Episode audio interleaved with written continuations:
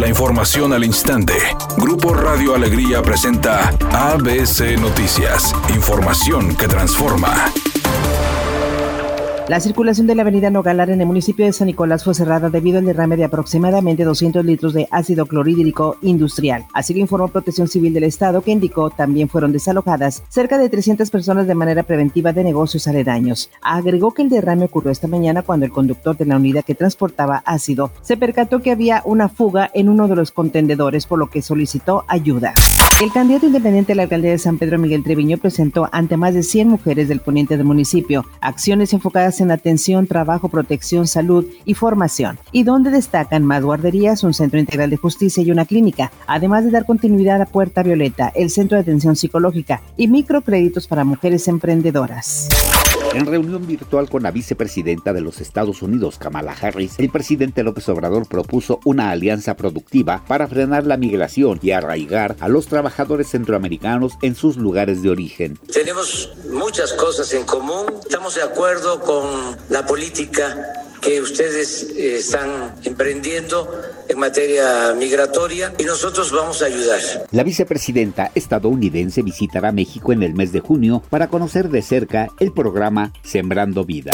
Editorial ABC con Eduardo Garza. Están advirtiendo la peor sequía de los últimos años en Nuevo León. Las presas están casi vacías en el estado. Cerro Prieto en Linares solo al 5% de su capacidad. El resto muy apenas alcanza para un par de meses más. Con COVID y sin agua, ¿a dónde vamos a parar?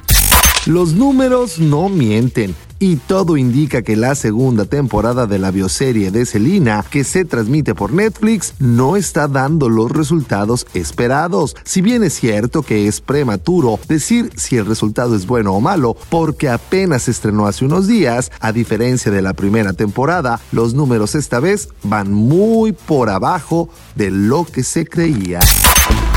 Hay tráfico intenso en la avenida Nogalar en el municipio de San Nicolás. Se debe a un accidente donde un tráiler derramó ácido clorhídrico industrial. Por favor, tome sus precauciones. En el sitio ya se encuentran trabajando elementos de protección civil para que vaya considerando vías alternas. Donde también se repite esta situación donde hay tráfico intenso, pero por trabajos de obras públicas, es en el libramiento noroeste desde la avenida Camino Real hasta llegar a Abraham Lincoln en el municipio de García. Está obstruyendo todo el carril izquierdo para que lo considere.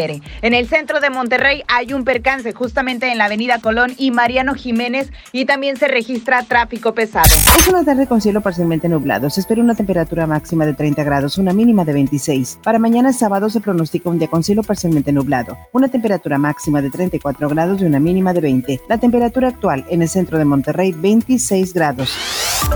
ABC Noticias. Información que transforma.